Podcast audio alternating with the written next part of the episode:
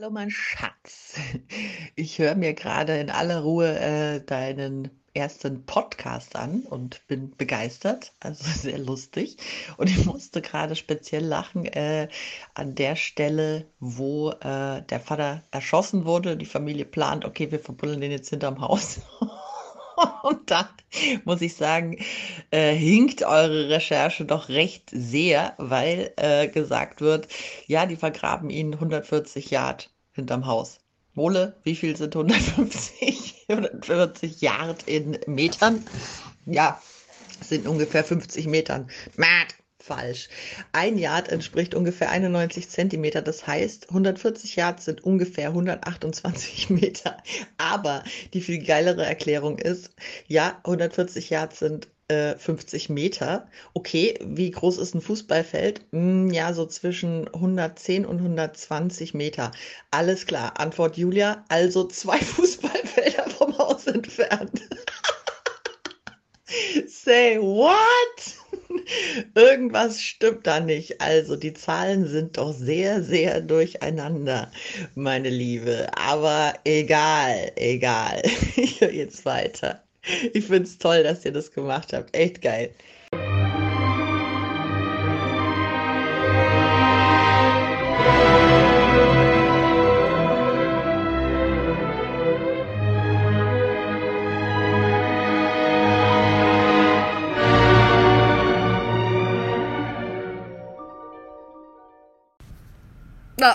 Geht's los. Ah, wo ist denn das Mikro? Hier, oder? Ja. Noch dieses Haar entfernen. Und dann geht's los. Für maximale Soundqualität. Tara, geh mal ab und mach Platz, damit hier kein Trippeltrappel zu hören ist. Fein. Mach schön Platz. So. Hallo und herzlich willkommen bei der dritten Folge von Mord für Nizza. Hallo. Ich grüße hier äh, alle Leute vor den Hörgeräten, vor allem die laut Statistik auf meiner Anchor-App zuhörenden unter 1% in den USA, in Liechtenstein und in Irland. Grüße an euch und natürlich auch vor allem an Nizza, für die wir das Ganze hier ja veranstalten. Wir haben jetzt auch einen Instagram- und Facebook-Account, Mord für Nizza, da findet man uns. Würde würd mich freuen, wenn man was von euch hört, wie es euch gefällt oder auch nicht. Wenn es euch nicht gefällt, dann lieber schreiben als keine Sterne auf äh, hier Podcast-Applikationen, äh, weil das zieht die Statistik runter und ist schlecht für euer Karma. Also gerne beschweren direkt bei uns, beziehungsweise bei mir. Also, der heutige Gast ist die Nini. Nini, stell dich doch mal vor. Hallo, ich bin die Nini. ja, ich bin True Crime begeistert, allerdings wenig erfahren und da keine äh, direkten Erfahrungen gemacht mit Mord. Mit, mit Mord nicht, nicht so häufig in Berührung gekommen. Ja. Und aus diesem Grund äh, bin ich wahrscheinlich auch sehr einfach ähm, zu begeistern für den heutigen Fall. Ja, das ist ja sehr praktisch. ähm, die Ankündigung vom letzten Mal, dass heute ein sehr trauriger Fall ist, äh, die ist falsch. Lügenpresse, weil das ist kein, also er ist schon traurig, aber es ist jetzt nicht der traurigste, den ich kenne, weil der war mir dann bei der Recherche zu traurig. Vielleicht mache ich ihn irgendwann, aber nicht heute. Stattdessen gibt es heute den rasputinesken Mord mhm. an Mike Malloy. Das hört sich interessant an. Yep. Original erzählt wird die Geschichte im aus England stammenden Podcast The Poisoner's Cabinet. Ähm, das sind die zwei Hosts Nick und Shinnet, die jede Woche abwechselnd von einem Giftmord erzählen und dazu passende Cocktails mixen und trinken. Ähm, und ich mag die beiden super gern. Sie erzählen so historische Fälle aus der ganzen Welt, in denen es halt immer um Gift geht. Und haben viel Humor, haben immer interessante Details dabei. Kann ich also jedem, der im Gegensatz zur Nizza auch englischsprachige Podcasts hört, sehr empfehlen. Die Nini und ich, wir wollten auch schon öfter mal Cocktails trinken, die dieses Poisoners Cabinet auf Facebook und Insta postet. Aber die Nini schläft nie bei mir und deswegen trinkt sie nie was und deswegen äh, wird da nie was draus. Das ist sehr traurig. Aber ich trinke jetzt einen Virgin Hugo. Juhu! Und ich trinke einen richtigen Hugo, Geschmack Maracuja. Marrakesch-Kuja. So, also, die Geschichte von Michael Malloy. Der ist auch bekannt als der eiserne Mike oder der Mann, der nicht sterben will. Poisonous Cabinet greift die Geschichte in Folge 20 auf. Da erzählt der Nick die Folge und hier erzähle ich sie jetzt. Nini, stell dir vor, wir sind in New York im Jahr 1932. Die Prohibition hat das Land im Griff und die Folgen der großen Depression sind überall zu spüren. Ja, da sind wir mit unserem Cocktail aber hier gerade falsch, ne? Ja, die haben ja auch alle trotzdem getrunken. Selbstgebrannten. Oder geschmuggelten. Das waren ja die großen Ga Gangsterzeiten von New York mit Alkoholschmuggel und so. Äh, mein Alkohol habe ich beim Netto gekauft. Aber egal. Drei Männer sitzen in einer Bar in der Bronx. Tony Marino, der Besitzer der Kneipe, Francis Pasca und Daniel Kriesberg klagen sich gegenseitig ihr Leid, wie schwer das Leben ist und wie schwierig es ist, einen Job zu finden in der Depressionszeit und wie sich die Rechnungen stapeln. Am anderen Ende der Bar sitzt tief über seinen Whisky gebeugt Mike Malloy. Keiner weiß so wirklich viel über Mike, nicht mal er selbst, außer dass er aus Irland stammt. Also er hat keine Familie, keine Freunde, kennt den Tag seiner Geburt noch nicht mal und außer kleinen Gelegenheitsjob wie Straßenkehren oder Müll sammeln hat er selten eine Arbeit. Hat ab und zu eine kleine Wohnung, in der er schlafen kann, ansonsten ist er auch oft obdachlos. Und er lässt sich gerne für seine Tätigkeiten statt mit Geld mit Alkohol bezahlen. So wie du jetzt gerade. Lucky One. Yes. äh, Francis Pasca beäugt Malloy über den Tresen hinweg und ein finsterer Plan beginnt sich in seinem Gehirn zusammenzubrauen. Wie wäre es denn, überlegt er laut, wenn wir eine Lebensversicherung auf ihn abschließen und uns dann um den Rest, Anführungszeichen, kümmern?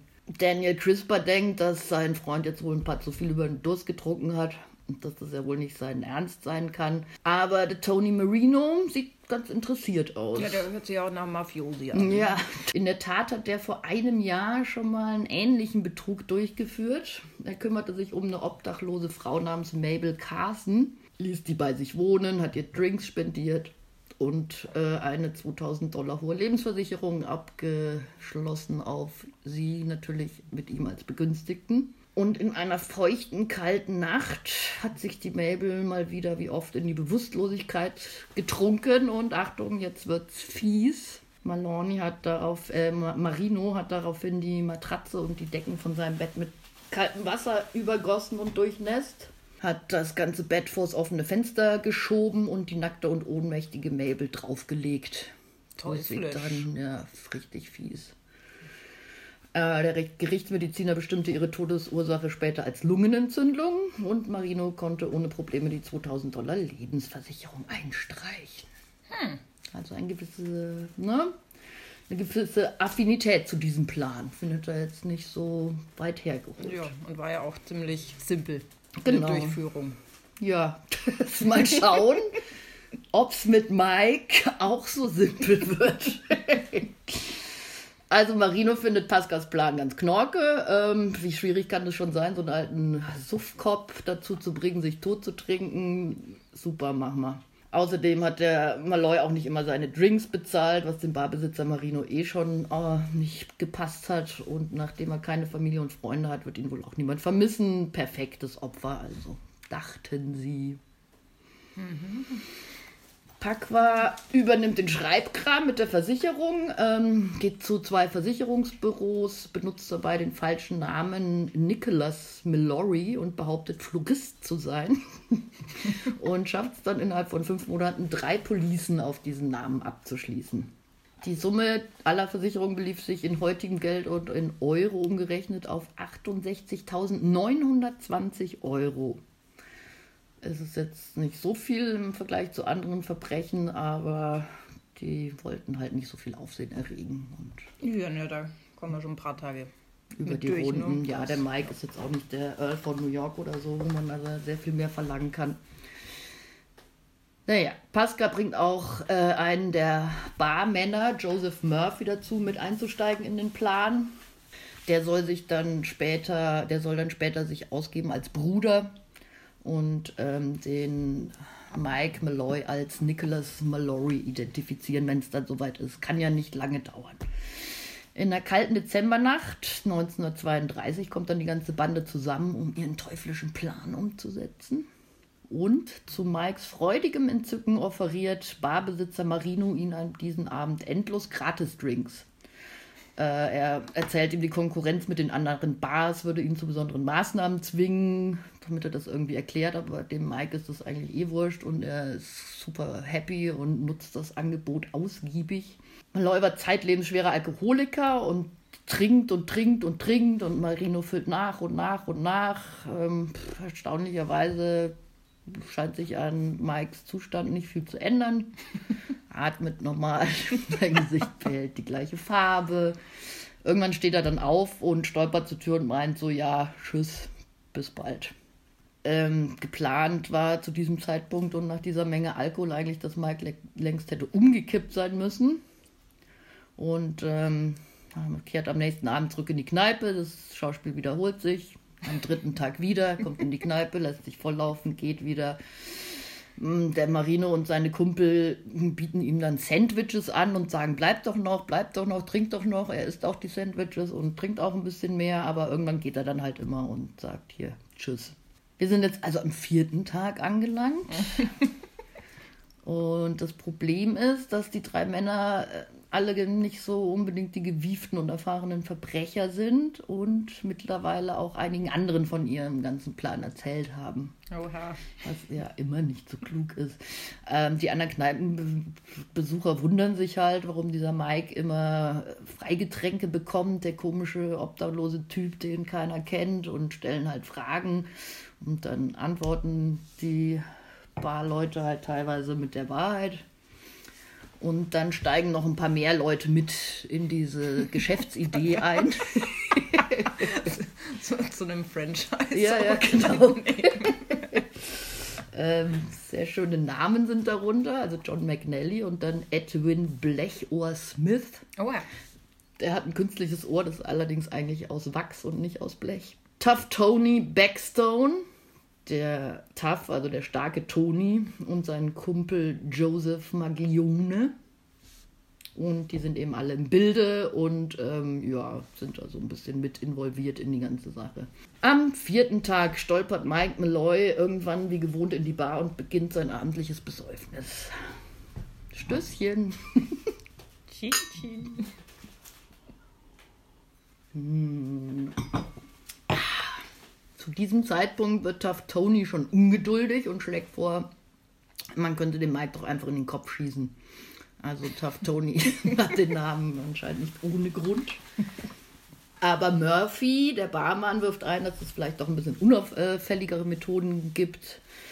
Und er sagt, überlasst es mal mir, ich mische die Drinks, ähm, die ich dem Mike gebe, jetzt mit Methanol. Methanol mhm. ist zurzeit der Prohibition oft als Ersatz für Alkohol verwendet worden halt so ein Industriestoff, den man leicht bekommen kann, legal. Und Drinks mit nur 4% Methanol ähm, waren oft die Ursache, dass Leute blind geworden sind, nachdem sie es getrunken haben, weil das Methanol in der Leber zu einem Gift äh, metabolisiert wird, das den Sehnerv angreift.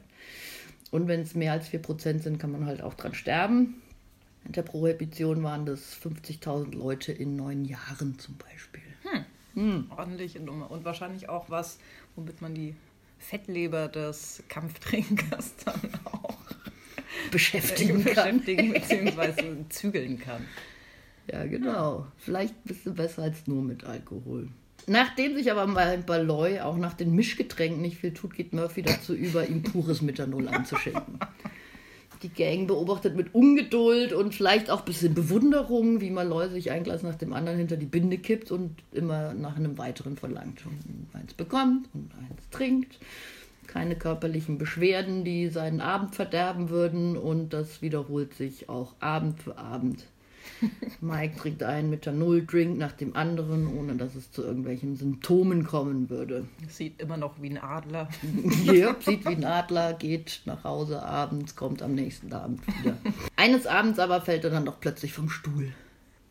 Die Gang verstummt und starrt ihn an. Hat's jetzt etwa endlich geklappt? Der Pasqua beugt sich über den am Boden liegenden Körper, tastet nach dem Puls und beugt sein Ohr an den Mund, um zu hören, ob Mike noch atmet. Und es ist noch ein schwacher Atem wahrzunehmen.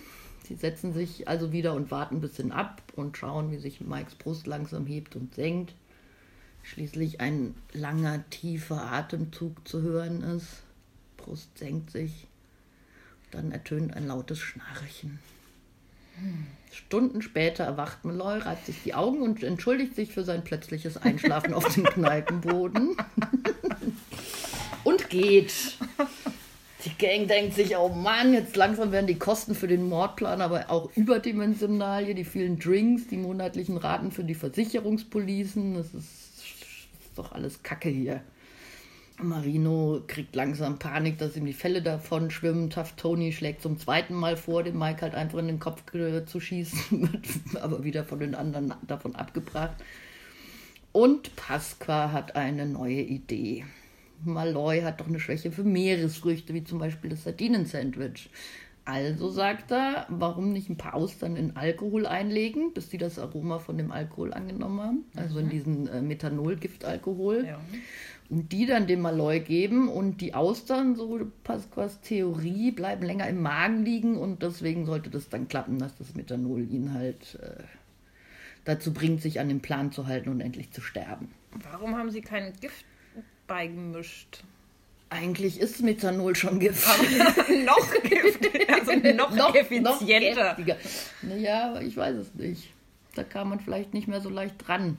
Hm. Nach den viktorianischen Giftmorden war es ja, alles nicht mehr ja, so einfach. Nicht so einfach. Okay. Also gesagt, getan. Malloy vertilgt eine Auster nach der anderen und spült sie mit den puren Methanoldrinks runter, leckt sich danach die, genüsslich die Finger und verkündet, ich mag den Geschmack. so, mehr passiert nicht. Langsam werden die Verschwörer, Verschwörer wütend.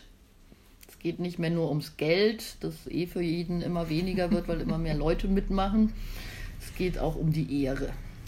Challenge accepted. Ein nächster Plan bisher. Jetzt ist Barmann Murphy wieder dran und startet den nächsten Versuch. Er öffnet eine Dose Sardinen und lässt sie zum Verderben einige Tage lang stehen. Dann nimmt er eine Schere und schneidet den Dosendeckel in kleine Stückchen, kleine mhm. zwirbelige Dosendeckelstückchen, mischt sie unter die fauligen Sardieren, sie, Sardieren, Sardinen, Sartüren. Schmiert das Ganze zwischen zwei Scheiben Brot und serviert Mike die Widerwärtigkeit. Jetzt muss es doch klappen, denkt die Bande. Jeden Augenblick wird das Metall seine Innereien zerschneiden und oder der, der verdorbene Fisch ihm den Gar ausmachen. Wir haben also Methanol, Salmonellen und Metall im Magen. Ja. Okay. Aber Malloy verschlingt das Sandwich und fragt, ob er noch eins haben kann. und merkt dann noch an, dass es recht appetitlich gewesen sei. Ja, pfui Teufel. Dann trinkt er noch eine Weile und dann geht er wieder. also Marino erinnert sich jetzt an sein Vorgehen mit der unglückseligen Mabel und schlägt vor, Malloy zum Erfrieren nach draußen zu bringen. Weil das hat bei Mabel ja ganz gut geklappt. Marino und Pasqua greifen sich also den betrunkenen Mike und setzen ihn auf den Rücksitz von Pascas Auto und fahren zum einem nahegelegenen Park, legen den mittlerweile im Alkoholschlaf liegenden Malloy auf einer Parkbank ab, ziehen ihm sein T-Shirt aus und begießen ihn mit kaltem Wasser. Mhm. Als Marino am nächsten Tag zu seiner Kneipe kommt, findet er Malloys halbgefrorenen Körper im Erdgeschoss liegen. Und äh, stellt sich später raus, dass der sich nachts noch zurückgeschleppt hatte und den Barmann Murphy dazu überredet hat, ihn reinzulassen.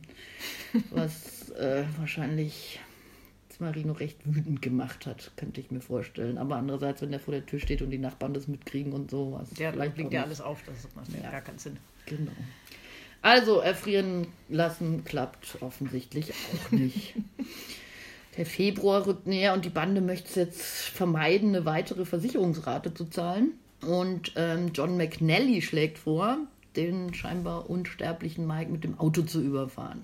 Äh, die anderen so sind mittlerweile echt schon desillusioniert, sagen so, ja, pf, gut, können wir mal probieren, mal schauen, ob es klappt. Nicht so wirklich begeistert. Ja, sie heuern auf Maglionis Tipp in einen Taxifahrer namens Harry Green an, der für 150 Dollar den armen Mike Maloney über, äh, Maloney, Malloy über den Haufen fahren soll. In einer der folgenden Nächte steigen sie also in Greens Taxi. Malloy liegt wieder betrunken hinten im Fußraum. und der Green fährt in eine dunkle, ruhige Gasse und hält da an. Tough Tony, Backtone und Murphy ziehen Malloy aus dem Auto und buxieren ein paar Meter die Straße hinunter und halten ihn dann je ein Mann an einem seiner Arme in so einer Jesus Aufwand. Yep, so einer Jesus-Pose fest. Und der Green gibt Gas, aber äh, Malloy gelingt es bei den ersten beiden Versuchen jedes Mal, sich aus dem Griff zu befreien und so zur Seite zu torkeln, damit das Auto ihn nicht erwischt. Beim dritten Mal aber schließlich gelingt es und Green überfährt ihn mit einer Geschwindigkeit von ca. 80 km/h.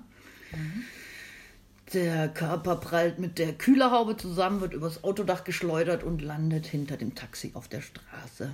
Die Jungs haben allerdings keine Zeit zu gucken, ob er jetzt tot ist, weil sich ein Auto nähert und sie halt Angst haben, dass sie gesehen werden und ganz schnell ähm, abhauen. Aber sie sind sich jetzt relativ sicher, dass Mike endlich tot ist. Um sich das bestätigen zu lassen, ruft Murphy jedes Krankenhaus und die Leichenhallen an und gibt sich dabei als Nicholas Milloris, weil so lautet ja der angebliche Police, Name ja. auf der Police, genau. Sich also als dessen Bruder Joseph aus. Kann aber nichts rausfinden, kriegt keine Informationen. Auch in den Zeitungen steht nichts über einen tödlichen Unfall oder irgendwas. Fünf Tage später sitzen die Verschwörer zusammen und beratschlagen, dass sie jetzt sich einen, anders, einen anderen Obdachlosen suchen, der so ähnlich aussieht, und den töten und dann als Nicholas Mallory ausgeben, um endlich an die Kohle ranzukommen. Da öffnet sich die Kneipentür und Mike Malloy humpelt in die Bar. Incredible Mike. Äh, humpelt ein bisschen, hat so ein paar Verbände und erzählt, er kann sich an nichts erinnern, er braucht jetzt wirklich ein paar gute Drinks, setzt sich an die Bar, bechert und erzählt, er weiß noch, er hat ein helles Licht gesehen, dann ist er im Krankenhaus aufgewacht, hat jeden Tag zu den Schwestern gesagt, er will jetzt so schnell wie möglich zurück zu seinen Freunden in der Bar. Ja, dann durfte er gehen nach fünf Tagen. Am 22. Februar gelingt es der Bande endlich. Oh nein, ich dachte, Ja, so weit gekommen. wie es heißt nicht, es heißt nicht Mord für Nizza.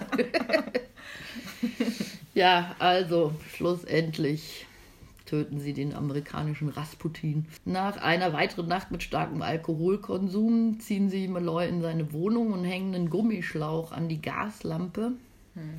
Ähm, bedecken sein Gesicht mit so einem Handtuch mit nur einer Öffnung, stecken da den Schlauch rein und er stirbt also einer Kohlenmonoxidvergiftung. Am nächsten Morgen entdeckt in Anführungszeichen Murphy dann den Leichnam und ein befreundeter Arzt stellt eine Sterbeurkunde aus mit der Todesursache Lungenentzündung. Der Pasca sorgt für ein sehr schnelles Begräbnis der Leiche. Alles tippitoppi. Die Bande erhält umgehend ihren Scheck von einer der Versicherungen. Als Pasca jedoch die beiden anderen Schecks bei einer anderen Versicherung einlösen will, ist der Angestellte da skeptisch, weil er gehört hat, dass Lebensversicherungsbetrug in den USA während der Depression immer beliebter wurde, was sich, wie True Crime Fans wissen, bis heute nicht geändert hat. Aber egal, äh, der Versicherungsagent fragt also den Pasca, wann kann ich denn die Leiche mal sehen? Der Pasca so, öh, wie Leiche sehen, ja, die haben wir schon begraben. Der Bruder Joseph wollte unbedingt, dass der schnell begraben wird und so. Der Agent so, nee, nee, nee, äh, das warten wir mal ab mit der Versicherungsauszahlung, das müssen wir jetzt erstmal untersuchen. Ab zum Exhumieren. Oh ja. In der Zwischenzeit gibt es auch Ärger unter den Verschwörern, weil der Buckstone beginnt, Maglione wegen seiner dürftigen 65 Dollar Auszahlung zu bedrohen. Sagt er, ich will mehr Cash. Daraufhin erschießt Maglione ihn vor der Bar. Green, der Taxifahrer, beginnt zu plaudern. Die Polizei stößt auf den Fall der obdachlosen Mabel. Also das, die Schlinge zieht sich langsam zu. Und der Bezirksstaatsanwalt Samuel J. Foley lässt Malloys Körper am 9. Mai 1933 exhumieren. An der rosa Farbe des nicht einbalsamierten Körpers ist dann sofort zu erkennen, dass Malloy nicht an der Lungenentzündung oder Alkoholismusvergiftung gestorben ist, sondern an einer Gasvergiftung. Da wird man nämlich ganz pink. Hm. Hm. So werden Marino, Pasca, Kriesberg und Murphy wegen Mordes, Green wegen schwerer Körperverletzung und der Arzt wegen Urkundenfälschung angeklagt. Malloy wird wieder beigesetzt und ruht bis heute auf dem Ferncliff Cemetery in Hartsdale, Westchester County in New York. Sehr gut. Marino, Griesberg und Murphy geben ihre Schuld in der Verschwörung zu, behaupten aber, sie haben das nur aus Angst vor dem brutalen Tough Tony gemacht. Pasca versucht ahnungslos zu tun, aber der Staatsanwalt merkt an, dass es ja doch recht auffällig ist, dass er die Versicherungspolice aufgegeben hat und schließlich gesteht der dann auch. Und die vier werden zum Tod auf dem elektrischen Stuhl in Sing Sing verurteilt. Sing, sing. Sing, sing, sing, sing.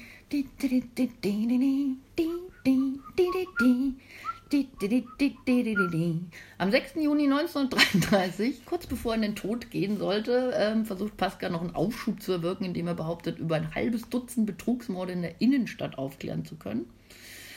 Das äh, kauft ihm allerdings niemand ab, geht keiner drauf ein und er wird am 7. Juni 1933 um 23.09 Uhr auf den Stuhl gestallt und um 23.13 Uhr für tot erklärt. Ihm folgen relativ schnell Tough Tony und Daniel Kreisberg und Joseph Murphy wurden insgesamt drei Aufschübe gewährt, als seine geistige Gesundheit in Frage gestellt wurde, aber er wurde dann schließlich auch am 5. Juni 1934 hingerichtet. Und das war die Geschichte vom eisernen Mike. The never ending story. Krass, oder? Ja. Ich verstehe nicht, wie er das, wie er das mit, den, mit den fauligen Sardinen überlebt hat. Ich verstehe nicht, wie man ihn jeden Tag als Schnapsleiche in der Gegend umherbuxieren kann und nicht auf irgendwelche Ideen, auf andere Ideen kommt und so besessen von diesem Plan ist, dass es erst von Habgier zu einer persönlichen Geschichte wird. Ja. Das sind so eine Verzweiflungstat, jetzt müssen wir hier mal Nägel mit Köpfen machen. Das ist extrem langwierig und extrem Bescheuert. verständlich. Yep. Vor allem so viele Leute, das Ja, es wird immer mehr. es wird, immer mehr und alle sind total frustriert, dass Dann derjenige nicht stirbt und dann und, äh, Wahnsinn. Ja, der Arme wusste nicht, wo er herkam und dann hat er gedacht, er hat Freunde gefunden. Wenn du solche Freunde hast, brauchst du keine Feinde mehr. Nein, nein, aber er hatte zumindest noch sehr viele Gratis-Drinks. Und das mit dem wohligen Gefühl von Freundschaft, Und Meeresfrüchte. Fischvergiftung, äh, in die ewigen Jagdgründe gegangen. Jupp, das war's. Schön, danke fürs Zuhören. Ich hoffe, es hat euch gefallen. Und wir sehen uns dann irgendwann, keiner weiß wann, wegen fucking Corona. Aber wir sehen uns auch überhaupt nicht. Wir hören uns demnächst. Bis dann. Tschüss.